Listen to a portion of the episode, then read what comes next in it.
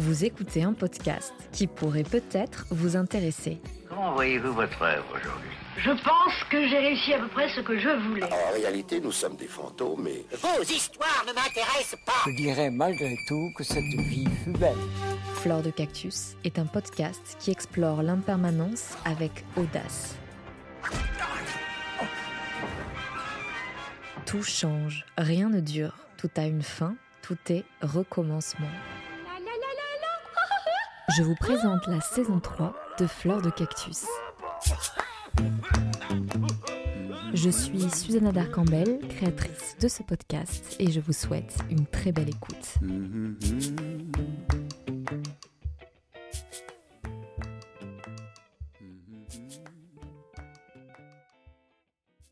Après une quinzaine d'années dans le milieu de la publicité et du marketing, où elle finit par gravir les échelons et à travailler avec un gros groupe de communication prestigieux, Frédéric Tullier fait un burn-out sévère en 2018. Elle nous partage son témoignage sur sa reconstruction à la fois mentale, physique et émotionnelle. En 2021, elle cofonde en Terre Happy, un réseau professionnel pluridisciplinaire spécialisé dans la prévention et l'accompagnement de personnes en situation de troubles d'anxiété, de stress chronique, de fatigue psychique et d'épuisement professionnel. Bienvenue Frédéric, merci d'avoir accepté mon invitation. Merci à toi Susanna. Depuis cette, ce début de saison 3, chaque épisode débute avec une question rituelle pour ouvrir un peu la conversation. Mmh. Quelle est la, la chose qui te représente le plus à l'heure actuelle et pourquoi? Il y a deux symboles qui viennent en fait là euh, tout de suite. C'est euh, le coquelicot mmh et le colibri. En fait, le coquelicot, c'est comme si j'avais vécu un instant de guerre en fait intérieure. C'est comme les champs de guerre en fait quand la, la, guerre est finie et que le, la terre revient et reprend un peu ses droits et reprend vie. En fait, il y a des coquelicots qui poussent dans ces champs. Donc c'est un peu dans ce, ce dans ce voilà, ce, ce symbole est Mmh. très fort aussi pour moi là-dessus. Et le côté colibri, c'est que euh, ce champ de bataille m'a fait prendre conscience de choses et que j'ai envie en fait euh, de, comme le colibri en fait, de, de venir en fait euh, sensibiliser à ma portée, en fait, d'apporter un peu des éveils de conscience sur la, la prise en charge de l'épuisement pro que j'ai pu traverser. Et le, le champ de bataille, c'est assez fort hein, que tu te dises ça. Euh, c'est ce que tu as ressenti en fait euh, durant cette période de, de reconstruction ou peut-être avant? Avant, j'avais pas forcément conscience de ce qui m'arrivait. J'avais effectivement, euh, quand tu sors de ce champ de bataille, tu comprends plein de choses et effectivement, j'ai eu pas mal de signes d'alerte qui n'ont pas été écoutés et entendus Hmm. par moi-même et par le corps médical au-delà de ça. Et puis après euh, vient euh, ce euh, quand tout s'arrête, quand le cognitif, alors pour ma part, ça a été le cognitif qui s'est stoppé, euh, où j'ai mis plus de six mois à commencer à, à entendre les gens parler, à les comprendre. On va, on va en parler de ça. Peux-tu nous raconter en quoi consistait ton travail à l'époque euh, Dans quel milieu professionnel tu évoluais Donc en 2018, l'année de ton burn-out, pour mieux comprendre un peu le, le cheminement et le parcours par lequel tu es passé? J'évoluais sur, euh, bah, dans la sphère du, du marketing et de la publicité et je pense que pour le coup, euh, j'ai euh, un peu subi la- l'organisation en fait interne de, cette entreprise-là, qui n'était pas pour ma part, en fait, je pense que ce n'était pas volontaire, mais c'était en manque de manque d'information de vigilance en fait par le co- le- l'équipe managériale. Voilà, il y a des gens qui sont équipés sur le management, d'autres un peu moins peut-être. L'organisation est plus ou moins importante aussi. Et c'est vrai qu'on a affaire à une société qui nous pousse à aller plus vite, à être toujours réactif, à être toujours plus, plus, plus. Quel rythme de travail tu avais exactement Est-ce que tu peux nous donner des, exemples concrets de, tes semaines type? Bah, les derniers mois, ils ont été très intenses parce que j'avais euh, une équipe euh, de management qui était peu présent en fait euh, sur les heures de boulot. Et c'est vrai qu'il y a eu souvent en fait des, des, des, des- des périodes de travail. Alors même si on avait cette notion du droit de la déconnexion, vis-à-vis des clients, mais pas forcément en interne, parce qu'il fallait produire pour client et être présent, c'est vrai que pour le coup, euh, on s'aperçoit pas en fait de, de la fatigue et de toute l'énergie qu'on peut donner en fait jusqu'à tard le soir parfois aussi, pour bien faire son travail et pour éviter d'avoir euh, trop de choses à traiter en fait sur une to-do list qui, euh, qui Qui- augmentait quoi. Sans fin. Et ça, ça donnait quoi comme euh, journée? Tu t'arrêtais à minuit, une heure? Ouais, ça m'est arrivé aussi d'arrêter euh, dans ces horaires-là aussi, de, de prendre mon ordinateur, travailler chez moi aussi pour préparer les rendez-vous du lendemain euh, pour avancer. ouais. D'accord. Et donc se lever hyper tôt, parce qu'en plus, je pense que tu as des enfants. il me semble? Ouais, j'avais des enfants aussi, donc c'est vrai qu'il y avait aussi cette, ce petit, voilà, c'est cette petite organisation du matin plus, plus le soir aussi, donc une coupure aussi, être présente, coup couper et revenir aussi une fois que les enfants étaient couchés. Voilà, bon, c'est vrai que j'étais pas la seule à avoir ce rythme-là aussi, hein, mais mais pour le coup, voilà, j'ai pas su dire stop, en fait et j'ai pas j'ai pas eu les cartes aussi de voilà, de de respecter aussi mon rythme et de l'affirmer aussi, de le faire comprendre. Comment se sont manifestés les premiers signes de ton burn-out? Tu en tu en tu en tu en as parlé un tout petit peu là, en début de cette interview. Étant donné que tu es tu as toujours été passionné par ton travail, comment tu as réagi à ces signes? Est-ce qu'on les accepte? Comment on comment on les reçoit? Avant le l'effondrement, en fait, j'avais des signes de fatigue, mais pour moi, il y a cette phase de déni, en fait. Je mettais pas ça sur le compte de l'épuisement pro, je ne savais pas ce que c'était. Donc c'est vrai qu'on en parle souvent: «Oui, elle fait un burn-out, oui», enfin voilà, Pour moi, j'étais je je me voyais pas du tout rentrer dans cette case, heu, effectivement, la fatigue, on l'a tous. Heu, maintenant que mon corps réagisse comme ça, heu, impossible parce que je ne savais pas ce que c'était que le burn-out, en fait. Je voilà, j'étais en méconnaissance de la chose et du coup, c'est vraiment l'épuisement et c'est vraiment à partir de la reconstruction où j'ai commencé à comprendre, à cheminer sur, les premiers signes d'alerte que j'ai pas su écouter et les dangers que ça amène derrière. Mmh, parce que tu disais que c'était d'un point de vue cognitif où ça a été très fort pour toi? Ouais, heu, moi, c'est du coup le l'effondrement a été, cognitif, clairement. Ça a pas été physique, c'était purement cognitif. Bah, mon cerveau s'est coupé, en fait, s'est mis en un peu comme un compteur électrique où le tableau général a sauté, en fait. Voilà, le le le mode, off a été activé et du coup tout s'est coupé. Je ne pouvais plus lire, même un SMS, donc et enfin voilà, donc même un SMS de 4 mots, j'étais en in en incapacité de faire la liaison. Je voyais des mots, mais je ne pouvais pas les saisir. Écrire, c'était pareil, et donc du coup, bah, il n'y avait pas autre solution que de passer 6 mois à dormir, en fait, parce que je ne savais faire que ça et même écouter, voilà, le l'entourage ou et cetera, ça devenait, je voyais des lèvres bouger, mais aucun son, en fait, qui en qui atteignait, en fait, mon esprit, Ça va faire très bizarre quand même comme sensation parce que a priori tu étais en Ça fait très peur. bonne santé, mais c'est ton cerveau qui ne fonctionne pas, qui ne répond pas, heu Ouais, et encore une fois, c'est vrai que sur le plan, physique ou moteur ou et cetera, c'est vrai que tous les bilans de santé étaient, normaux. J'avais pas mmh. de choses, mais c'est vrai que j'avais vraiment peur. J'avais même fait un J'ai été même voir une neurologue aussi en me disant que je fais, il y a une rupture d'anévrisme qui se fait. Il s'est passé forcément quelque chose mécaniquement et en fait non. Et ça, pour le coup, c'est une vraie souffrance parce que physiquement, il y a pas de signe extérieur, c'est vraiment intérieur et le regard de l'autre et le jugement de l'autre aussi sur cette méconnaissance-là et la souffrance, bah, c'est un peu une sorte d'handicap, psychique invisible et c'est très dur à à gérer au quotidien, même pour l'entourage, pour, tous les gens qui nous entourent en soi. C'est vraiment un handicap, assez, Mmh déstabilisant. et au travail, est-ce que comment les gens réagissaient? Enfin, est-ce qu'ils te voyaient? Est-ce qu'ils ont remarqué des changements chez toi qui, toi, t'a fait percuter qu'il y a sûrement quelque chose qui est en train de se passer? Le jour J, oui, effectivement, j'ai eu un eu un collègue, et là, je lui, je le je le remercie vraiment parce qu'il a été vraiment alerte et bah, ils ont été 2 et je je m'étais pas aperçue, en fait, que mon que j'étais en mode ralenti. Mon cerveau continue toujours je suis quelqu'un de très dynamique, heu, qui a un pulse, enfin, voilà, qui aime bien faire quelques petites blagues, au détour de, voilà, de gens qui sont dans des bureaux pour en réunion et cetera avant d'avancer. Mais ce qui s'est passé, c'est que mon corps, en fait, a commencé à complètement ralentir et j'avais pas conscience de ça, franchement. Ça a été le 1er signe d'alerte extérieur où mes collègues m'ont dit: «Attends Fred, là, il y a un problème, en fait, tu marches pas normalement». Encore en encore dans cette phase de déni: «Mais non, mais si, t'inquiète pas, ça va, je suis un petit peu fatiguée, mais mais pas de soucis, pas de soucis, pas de sushis». C'est le craquage, les restes. Et puis du coup, et après là, le 2e signe, en fait, c'est moi qui m'en suis aperçue.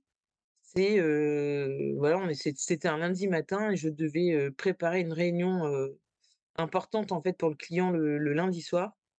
Et comme je pilotais des projets, il fallait que j'aille voir, en fait, tous les toute l'équipe qui bossait sur un projet pour faire un état d'avancement et je devais faire un récap, en fait, pour le mail pour le pour, annoncer le l'ordre du jour, en fait, au client et ce mail qui me prenait, allez, heu, 1/4 d'heure, J'ai jamais enfin, j'ai mis 3 heures, heu, 3 heures à écrire deux 2-3 phrases et quand je me suis rendu compte du timing et voilà, j'ai regardé le chrono et je me suis dit: «Bah, là, il est midi et j'ai fait que 2 lignes». Ça faisait 2 heures et demie que j'étais déjà sur, sur ce mail. Là, j'ai pris peur, en fait. Mmh. Et qu'est-ce qui s'est passé ensuite, lorsque tu t'es arrêtée? Donc tu tu t'es reposée déjà, beaucoup? Heu, je me quand je me suis arrêtée, je me suis effondrée. Mmh. Comment ça s'est manifesté? Ça a été pire, en fait et c'est vrai que pour le coup, je me suis bataillée avec, mon médecin généraliste pour, que je revienne sur le au boulot parce que, parce que plus j'étais chez moi, en fait et plus je m'enfonçais. Dans cette courbe, en fait, c'est vraiment, voilà, le corps qui lâche et puis à un moment donné, c'est l'effondrement total et j'ai vécu l'effondrement, total jusqu'à perdre, en fait, tout ce qui est, bah, j'étais arrêtée une première semaine, une deuxième semaine, Je m'effondrais, je m'effondrais, j'étais en incapacité enfin, c'était la catastrophe et la troisième semaine, en fait, des amis m'ont dit: «Non mais Fred, faut que tu commences à prendre soin de toi, à faire des trucs que tu aimes bien». Je ne savais pas ce que c'était, et je on m'a conseillé d'aller chez le coiffeur. En rentrant du coiffeur, en fait, je n'ai pas su rentrer chez moi. Je me suis perdue en route. Plus ça allait, plus le cognitif, en fait, se coupait. J'étais à 500 mètres de chez moi, j'ai pas su rentrer chez moi, en fait. Donc j'ai appelé, en fait, tout de suite pour, mon conjoint pour qu'il vienne me récupérer, qui qui s'est dit: «Non mais elle me fait une farce, c'est une Mmh. surprise, Ouais, c'est» non, incroyable. c'était pas une farce. Mais c'est c'est dingue, hein. Je je trouve ça vraiment ça doit vraiment faire très, très bizarre d'être à la fois consciente et en même temps d'être, observatrice de l'extérieur de sa vie, en fait, parce qu'on n'arrive pas à entrer en interaction avec le réel, en fait, c'est ça? Non, ça a été très dur parce que sur le sur ce sur ce chemin-là, en fait, je me suis demandé s'il fallait pas que j'aille à l'hôpital, que j'aille pas enfin et j'ai eu très peur parce que je me suis dit: «Dans 4 heures, je récupère les enfants» et en fait, Mmh. c'est c'est de pire en pire Mmh. et là, je me suis dit: «Bah, là, en fait, c'est c'est la fin de de quelque chose». Je sais pas, enfin, est-ce que je vais rester comme ça toute ma vie? Est-ce que je vais rester, alors ça, c'est je là, du coup, on je pars à la grande découverte et c'est à partir de là où j'ai commencé à appeler, Bah, une hypnothérapeute, un psychiatre, qu'on m'avait recommandé qui était spécialisé dans le burn-out donc enfin voilà, tous ces trucs-là en fait, j'ai je me suis dit: «Il faut que je trouve des moyens parce que là en fait j'ai ça va être très compliqué, quoi». Donc on comprend comment tu as pu avoir, l'envie de contacter un psychothérapeute, mais à quel moment tu t'es dit: «Tiens, je vais m'intéresser, à des médecines un peu plus alternatives comme, l'hypnothérapie»? Comment tu as eu cette inspiration naturellement? L'hypnose, j'en avais déjà pratiqué et c'est une personne qui m'avait beaucoup aidée à l'époque, dans un ancien, environnement de boulot puisque, dans mon ancien en environnement de boulot, on a subi, du coup, du harcèlement moral et sexuel sur les équipes. Alors moi, j'ai eu cette chance de voilà, me dire, «Lui, il va pas m'atteindre, mais du coup, il faut que je trouve, quelqu'un pour me renforcer là-dessus» parce qu'en fait, je voyais mes Mmh. quinzaines de collègues qui s'effondraient, que ce soit hommes et femmes, hein. Ça a été aussi une petite bataille sympathique, mais pour le coup, j'ai eu cette chance-là, en fait, c'est de travailler en hypnose sur ces problématiques, de voilà, de de ne pas réagir où j'ai, bah, mis des outils pour téflonner pour que ça ne m'atteigne pas, mais que voilà, je reste forte et que que j'assume qui qui je suis. Donc ça, c'est, voilà et cette personne-là m'avait beaucoup aidée à l'époque et je me suis dit: «Je vais la rappeler». Elle était à la veille de la retraite, donc j'avais un peu peur et là, elle m'a dit: «Non, non, je je j'ouvre une consultation, tu viens me voir, on y va là». Donc j'ai eu cette chance-là d'avoir cette femme, à mes côtés pour ça et et en fait, pourquoi? Parce que, j'ai commencé aussi à À comprendre que c'était pas que le cognitif, mais que, mmh, en fait, j'ai découvert, en fait, sur, toutes ces choses-là, que j'avais l'inconscient aussi. Cette partie inconscient qui se traite, bah, voilà, qui qui s'éveille aussi par rapport avec l'hypnose, en fait. J'ai fait des belles séances de MDR, des choses comme ça aussi pour distancier des choses. Mais, et en fait, voilà, pour moi, j'ai travaillé, j'ai commencé à travailler, à trouver des solutions parce que je voulais vite m'en sortir et de là est venue aussi la pratique du yoga thérapeutique.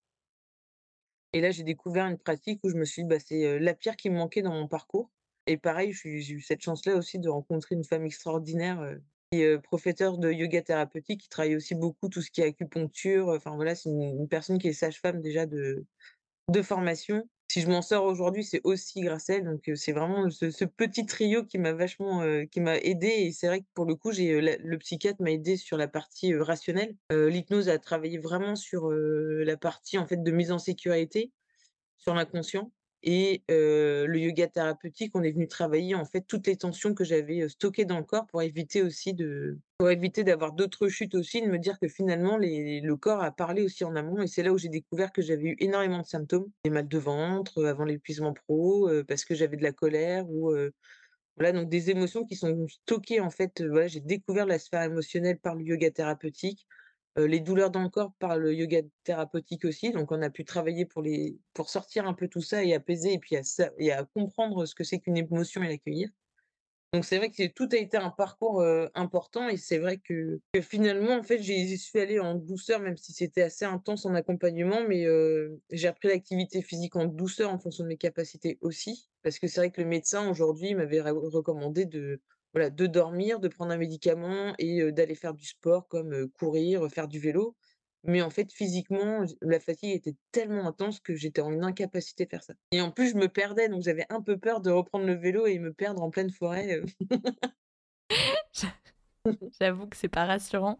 Et donc, en fait, si je comprends bien, ces thérapeutes t'ont aidé à, mmh, explorer d'autres dimensions de notre être. Tu as découvert après, Ouais. la les pratiques énergétiques, les soins énergétiques. Est-ce que tu peux nous en parler? Comment ça, ça t'a aidé? Parce que c'est vrai que dans un selon notre Mmh. raisonnement très cartésien, heu, comment cela a pu t'aider dans le cadre de ton burn-out? Bah, ma magnétiseuse, en fait, parce que moi, c'était une personne qui, heu, travaille le magnétisme, se connectait à moi, donc elle était dans l'Oise et j'étais donc du coup en incapacité de faire la route. Parce que c'est une, femme en qui j'ai extrêmement confiance. M'a aidé énormément, en fait, à me relancer ma machine énergétique quand j'étais en phase de crise, en fait. Parce que finalement, on s'aperçoit que dans la courbe, en fait, on on progresse pas comme une courbe classique. En fait, il y a des des périodes de réeffondrement petit à petit. Donc on évolue et puis on s'effondre. Mmh. Et heu, quand ça revient, c'est très dur aussi et c'est vrai qu'elle m'a aidée à, mmh, elle se connectait à moi à distance pour relancer les énergies. C'est vrai que mes tremblements dans le cerveau et cetera, heu, se enfin voilà, se relançaient aussi. Donc c'est je me suis dit: «C'est quand même bizarre comme int interaction, mais en même temps ça me fait du bien, j'ai envie d'y croire» et c'était un beau match aussi, une belle aide aussi sur, elle m'a aidée beaucoup dans les respirations, à travailler sur, les couleurs des chakras aussi. Donc tout ça, j'ai aussi pris conscience qu'on avait des points énergétiques aussi à à relancer et tout ça, en fait, au fur et à mesure de ce parcours-là, en fait, je me suis dit: «C'est quand même assez extraordinaire quand on a cette chance de de tester ce type de pratique». Et moi qui suis très rationnelle, c'était aussi un peu difficile pour moi. Peut-être qu'un jour je me formerai c'est ce qui s'est passé. Je me suis formée aussi parce que sa fille, du coup, est devenue formatrice après, heu, 20 ans de pratique. Qu'est-ce que ça t'a appris? Heu, la simplicité et la magie du vivant, heu, le pouvoir de l'intention aussi, les vibrations qu'on émane. Donc c'est vrai que j'ai aussi, et et en fait, c'est marrant parce qu'en fait, entre les même les différentes pratiques avec l'hypnose, le yoga thérapeutique, enfin, en fait, tout concorde, en fait, mais sauf qu'on n'a pas forcément, on travaille, en fait, tout ça. C'est de mécanique avec des mots différents parce que, voilà, mais final tout se recou tout se re tout se regroupe, en fait. Que faut-il apprendre à déconstruire pour avoir un rapport plus sain, au travail et ne pas retomber dans dans les mêmes travers? Quand on a fait un Ouais. burn-out? Parce que tu travailles aujourd'hui, tu lances, heu, tu as tu as fondé en terre Happy, on va en parler. Comment tu tu fais pour, heu, essayer de reconnaître justement les symptômes de, heu, une situation qui est un peu trop stressante ou qui ne demande pas autant d'énergie? Comment tu fais en fait pour, et je pense que c'est vraiment une interrogation de de personnes qui passent par, une dépression liée au travail ou un burn-out, c'est qu'on a peur en fait de de pas savoir jauger son énergie, de pas savoir la mesurer et mmh et finalement de se perdre dans le travail et de ne pas avoir assez d'énergie pour pouvoir faire d'autres activités à côté. C'est un exemple, hein. Heu, ouais, non, bien sûr, heu, la peur, elle est, heu, elle est constante. Par contre, c'est vrai que j'ai fait un choix aussi, c'est de prendre ce temps pour moi aussi, pour me connaître sur ce parcours-là.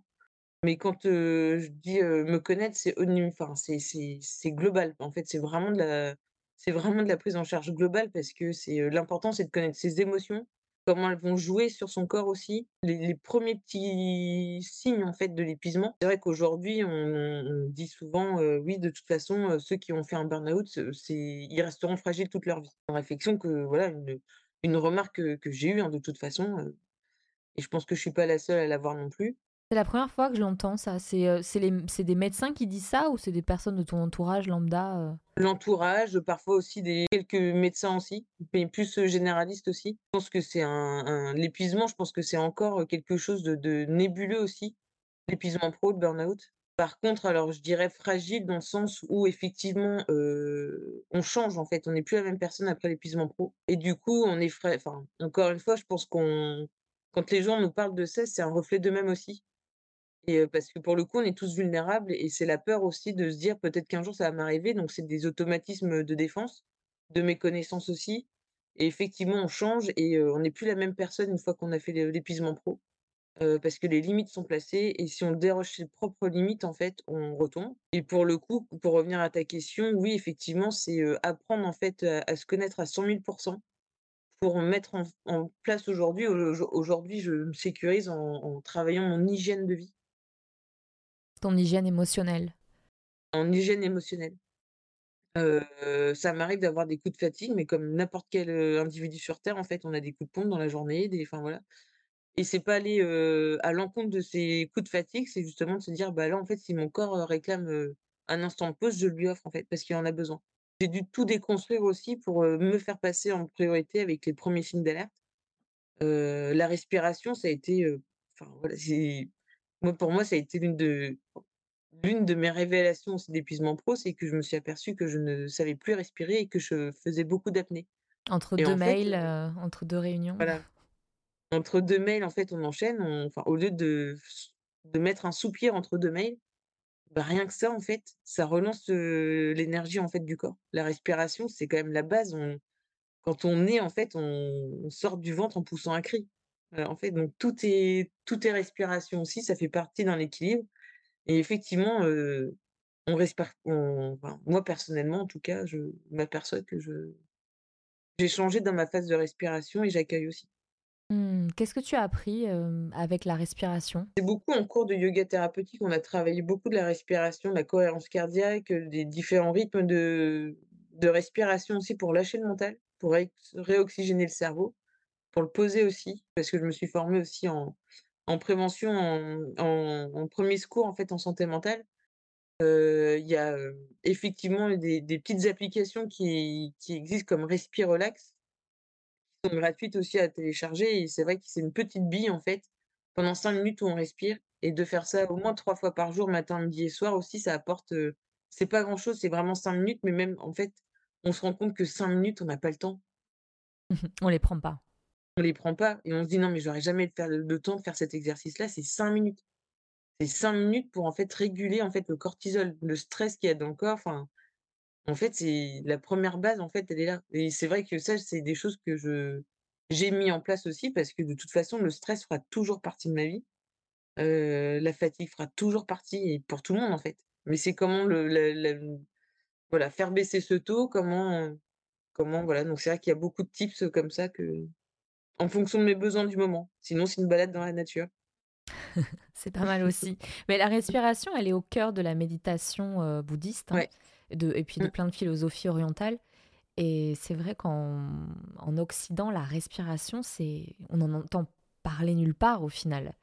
Dans aucune philosophie particulière ou spirituelle, heu, la respiration, on on la retrouve, heu, ailleurs. Est-ce que tu peux nous raconter la genèse de En terre happy? On apprécie le jeu de mots au passage. Comment tu as eu l'idée de de créer cette plateforme? Hem, comment j'ai eu l'idée, en fait, c'est avec une amie qui s'appelle, heu, Cathy Qui, heu, a eu aussi un parcours, elle, thérapeutique, pour une leucémie. Donc rien à voir pour le coup, enfin pas, enfin elle a eu elle a touché l'épuisement pro aussi, mais quand elle, quand elle m'a vue sombrer, elle s'est dit: «Ouh là là, ça va pas être très drôle, donc je vais stopper avant que que je fasse comme elle». Au moins ça sert à quelque chose d'être amis. Ouais, voilà, c'est ça. Heu et donc en fait, heu et en fait, heu, dans cette phase de reconnexion, en fait, on a eu beaucoup, beaucoup, beaucoup de besoins où on a dû en fait, être actrice en fait de notre propre parcours thérapeutique. Alors une fois qu'on sort même, voilà de de du cadre médical, enfin voilà, on ne sait pas ce qu'il faut faire pour mettre en place pour revenir dans une vie, professionnelle où, enfin voilà, en fait, il y a énormément d'étapes et on ne sait pas par quelle co enfin laquelle commencer, qui aller voir aussi. On s'est dit: «Mais en fait, tout ce qu'on a vécu, tous les contacts, tout ce qu'on a testé et cetera, en fait, heu, bah, si on peut aider, d'autres personnes aussi à se dire: "Bah, voilà, il y a une plateforme en fait, avec, un ensemble de thérapeutes pluridisciplinaires", des groupes d'entraide aussi parce que, l'isolement fait c'est très dur aussi à gérer. Mais j'ai l'impression qu'il y a une errance médicale quand on fait un burn-out. Enfin, quand je t'entends, nous, on a effectivement, on a décelé bah, en fait, c'était notre propre besoin qu'on a essayé d'identifier, donc on a fait une étude, on a fait une étude là-dessus et c'est vrai que, heu, on a, bah, y a eu 150 répondants sur cette étude et sur ces répondants, il y a 2 personnes sur 3 qui se sentent seules dans leur parcours de soins. Entre, le fait que les personnes s'arrêtent avec, un arrêt de travail, par exemple, ou, enfin voilà, où c'est identifié, bah, il se passe plus rien et d'être seule face à ça et je trouve que c'est très, très dur, en fait, de pas comprendre aussi ce qui se passe au risque de se dire: «Bah, finalement, on vise, une deuxième rechute», en fait. Il y en a beaucoup qui reviennent sur le boulot, au bout de 3 mois, trois quatre mois d'arrêt et qui derrière déclenchent, d'autres choses, en fait et le finalement, les personnes qui ont fait des rechutes avec qui, j'accompagne ou enfin voilà, la rechute est 10 fois plus forte. tant qu'on n'a pas procédé à un changement radical de vie, le risque, est énorme. C'est ça et en fait, pour ceux qui ont fait des rechutes, le la rechute a été plus violente que la première. Ouais, tu pas compris, bam. Il faut être au clair avec ça. C'est vrai qu'on n'a pas enfin, moi, pour ma part, j'ai pas eu d'éducation en disant que les émotions étaient importantes, que, voilà, l'idée, c'était toujours de sourire et cetera. Donc c'est vrai qu'on a des systèmes aussi d'éducation. Donc oui, effectivement et c'est d'où la complexité aussi de dire: «Est-ce que c'est la faute de l'employeur?» et oui et non. Enfin, aujourd'hui, moi, je mets la faute sur personne à part, moi, en me disant: «Mais en fait, Fred, aujourd'hui, en fait, tu es un être humain, tu es responsable de toi, de ta propre santé. Il y a personne qui est responsable de ça.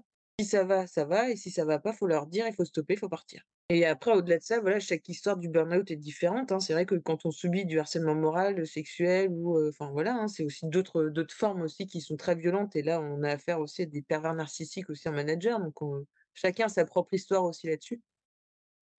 Mais c'est vrai qu'il faut, voilà, moi j'ai eu cette chance de me dire: «Bah là, il faut y aller il faut pousser toutes les portes, je vais trouver». C'est ce que j'ai fait d'où la naissance d'En Thérapie aussi pour, au moins faire profiter aussi de mon expérience et qu'il y a aujourd'hui plein d'acteurs, en fait. Il y a aujourd'hui, il y a plein d'acteurs, plein de personnes qui sont là pour nous accompagner, mais on ne connaît pas les professions et donc moi, mon rôle, c'est aussi de mettre en lumière chaque profession, que les personnes puissent tester des professions aussi parce que, la sophro peut être bien pour quelqu'un et moins bien pour, l'autre. L'hypnose, c'est pareil. En fait, chaque, heu, accompagnant voilà et un psychiatre ou un un psychologue, c'est voilà, il faut aussi choisir son psychologue, il faut aussi choisir son psychiatre. Se dire: «Il y a plein de personnes, il faut choisir la bonne personne, avancer avec elle et quand on n'avance plus, on change». Comment tu as géré le, le revenir à la vie d'avant? Parce qu'à un moment donné, tu t'es sûrement posé la Ah question? bah oui, en fait, à chaque fois, je me suis dit dans quand j'ai commencé à récupérer de l'énergie, je me suis dit: «C'est cool, je vais refaire comme j'avais fait il y a 2 ans, ça, ça va être top et tout» et en fait, je me reprenais le mur. Une fois, 2 fois, 3 fois. Et là, il y a un moment donné, on s'effondre parce que là, on se dit: «Bah, finalement, les gens, ils avaient raison, on va rester fragile comme ça, on pourra plus rien faire, tout ça et cetera». C'est frustrant. Donc on continue, puis finalement est venue la question du deuil.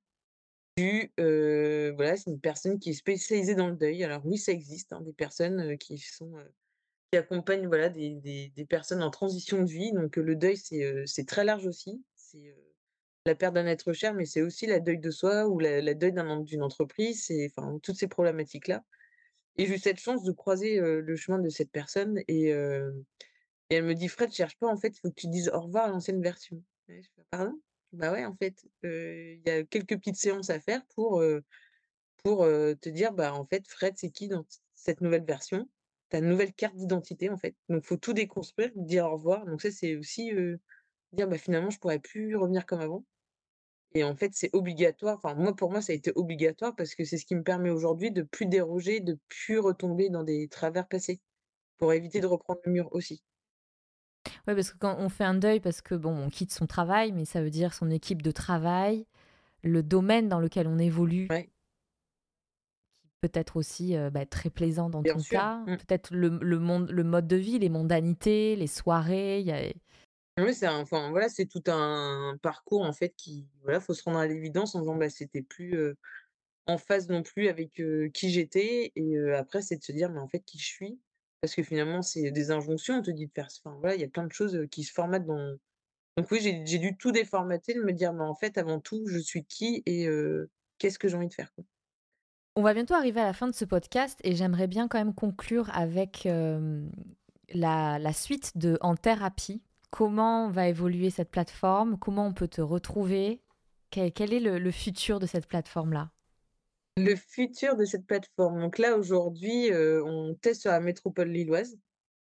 En thérapie, donc heu, aujourd'hui, en thérapie, donc a pour, objectif de faire de la prévention et d'accompagner les personnes en épuisement pro, autour de 4 piliers aujourd'hui. 4 piliers, donc en fait, on a une équipe qui accompagne sur tout ce qui est thérapie et développement personnel jusqu'à la reconversion pro. Une deuxième team, en fait, qui est formée en médecine douce et alternative aussi, donc ça peut être des, soins énergétiques, ça peut être des massages intuitifs, ça peut être, voilà, j'aimerais aussi qu'il y ait des équipes, qui fassent de l'acupuncture et l'idée, c'est aussi de lâcher quelques tensions. Une équipe qui fait de l'activité physique et adaptée. Là, aujourd'hui, c'est, voilà, de la sophrobalade, par exemple, en nature, ça va être, du yoga thérapeutique aussi, du yoga adapté thérapeutique et c'est aussi un quatrième pilier qui concerne l'alimentation puisque l'alimentation, c'est le carburant du corps et finalement, on s'aperçoit qu'avant ça, on se nourrissait mal, type sandwich, type surconsommation de café.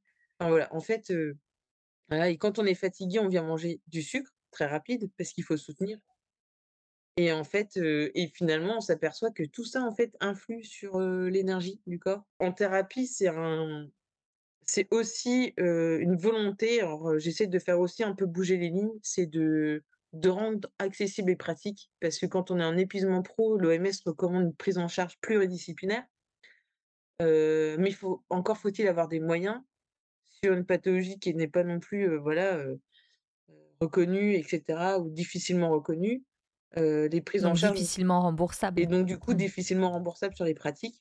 C'est coûteux aussi, surtout que quand on est en arrêt, on perd du salaire aussi, et donc l'idée, c'est de commencer à amorcer le paiement libre en conscience.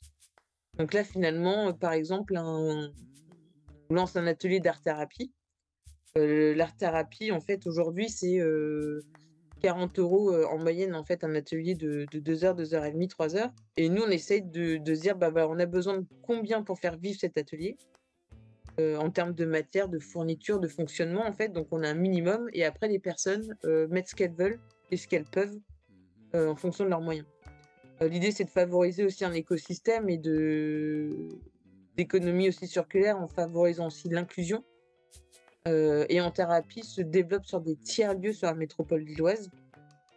Et l'idée, c'est de de se dire: «Bah, voilà, on exerce sur ce tiers-lieu qui est un où en fait tout gravite sur l'entraide solidaire, heu, accès aux associations et cetera». Donc l'idée, c'est de pouvoir aussi amorcer ce bah, ce moyen de consommation en disant: «Bah, oui, je consomme en fait des des accompagnements sur ces tiers-lieux, mais j'ai une partie en fait de ce que je verse en fait en thérapie qui part aussi sur le tiers-lieu qui qui nous reçoit». Heu, on essaye aussi de se dire: «Bah, là, il y a un impact aussi sur, heu, les transitions économiques, sociales et environnementales, donc heu, autant aussi, heu» On comprend mieux l'image du colibri maintenant. ouais. Merci beaucoup Frédéric. Merci à toi, Susanna. J'espère que cette série d'épisodes sur le burn-out vous éclaire, vous accompagne. N'hésitez pas à les partager autour de vous pour des personnes qui en auraient besoin. Prochainement, j'aurai le plaisir de organiser une conférence en ligne avec Ludivine. Ludivine que j'ai invitée sur Fleur de Cactus pour parler psychogénéalogie, burn-out et héritage transgénérationnel. Elle est sophrologue, psychogénéalogiste et donc va nous faire le plaisir de nous donner une conférence sur l'analyse du prénom en psychogénéalogie. Le prix sera fixé à 6 euros, donc euh, une façon d'honorer le travail de Ludivine, mais surtout de rendre accessible au plus grand nombre ce contenu. Donc je vous tiendrai au courant via mon compte Instagram de la date. Ce sera soit le 9 février ou le 12 février. Donc en gros, soit le jeudi ou le dimanche à 20h, jeudi, dimanche. Dites-moi en commentaire ou envoyez-moi un message euh, via Instagram pour me dire euh, quel serait le plus adapté pour vous. Voilà, je vous fais des bisous et à très bientôt.